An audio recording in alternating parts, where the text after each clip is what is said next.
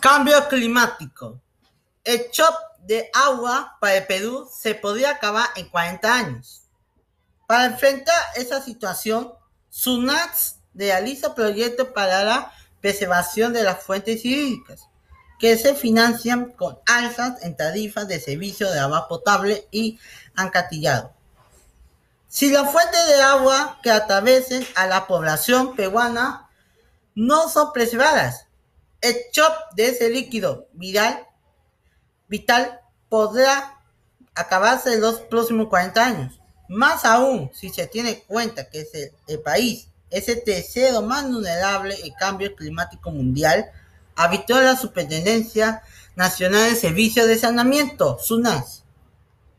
Para prevenir esa situación, esa superintendencia informó que lleva a cabo cinco proyectos de distribución por servicios eco sistémico de zona de San Martín, Cusco, Apurima, Amazonas y Junín, que busca proteger las cuencas hidrológicas de las cuales se atraviesen las zonas el agua a las poblaciones.